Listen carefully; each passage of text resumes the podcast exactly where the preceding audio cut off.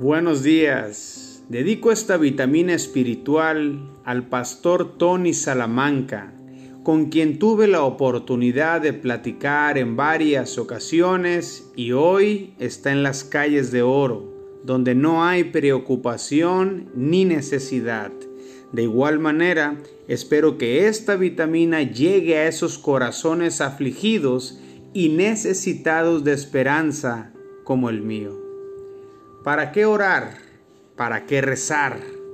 ¿Para qué orar si Dios ya tiene un plan?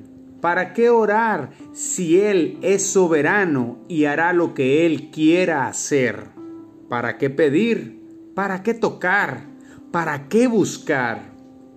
La oración es un diálogo espiritual con Dios forjamos una amistad con Él y logramos disfrutar de su presencia cuando estamos a solas con Él.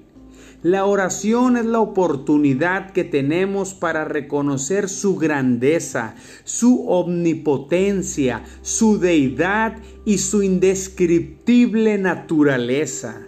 La oración no es un pergamino de peticiones o un monólogo de nuestras catarsis, es una charla de padre e hijo, de padre e hija. Señor, ¿quién soy yo para que de mí tengas memoria?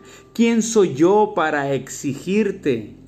Solo soy tu hijo y desde esta posición te suplico nos confortes el día de hoy.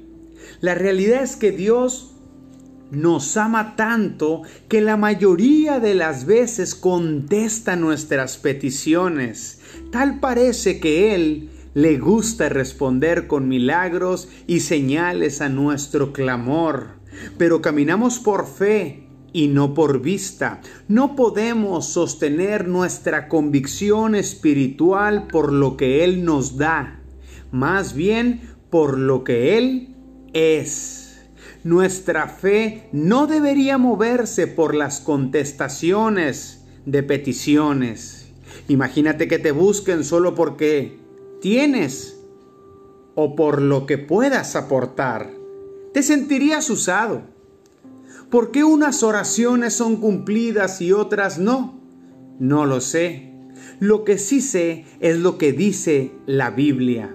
Clama a mí y te responderé y te daré a conocer cosas grandes y ocultas que tú no sabes. Jeremías 33:3 El Señor está cerca de quienes lo invocan, de quienes lo invocan en verdad. Salmo 145, 18.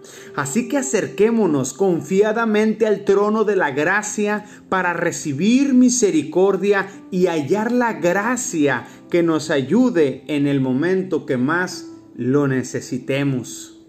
La oración, compañeros, nos ayuda a estar cerca de quien puede hacer lo imposible. Recuerda que las palabras que salen de un corazón agradecido son palabras como las del profeta Samuel que nunca caen a la tierra, permanecen en el pizarrón del cielo. Por último, los dejo con este maravilloso versículo que está en Romanos 12:12. Alégrense en la esperanza, muestren paciencia en el sufrimiento, perseveren en la oración. Amigos, que tengan una gran semana. Estamos llenos de noticias trágicas, dolorosas, pero recordemos la palabra de Dios. Alégrense en la esperanza, muestren paciencia en el sufrimiento, perseveremos en la oración. Que Dios les bendiga.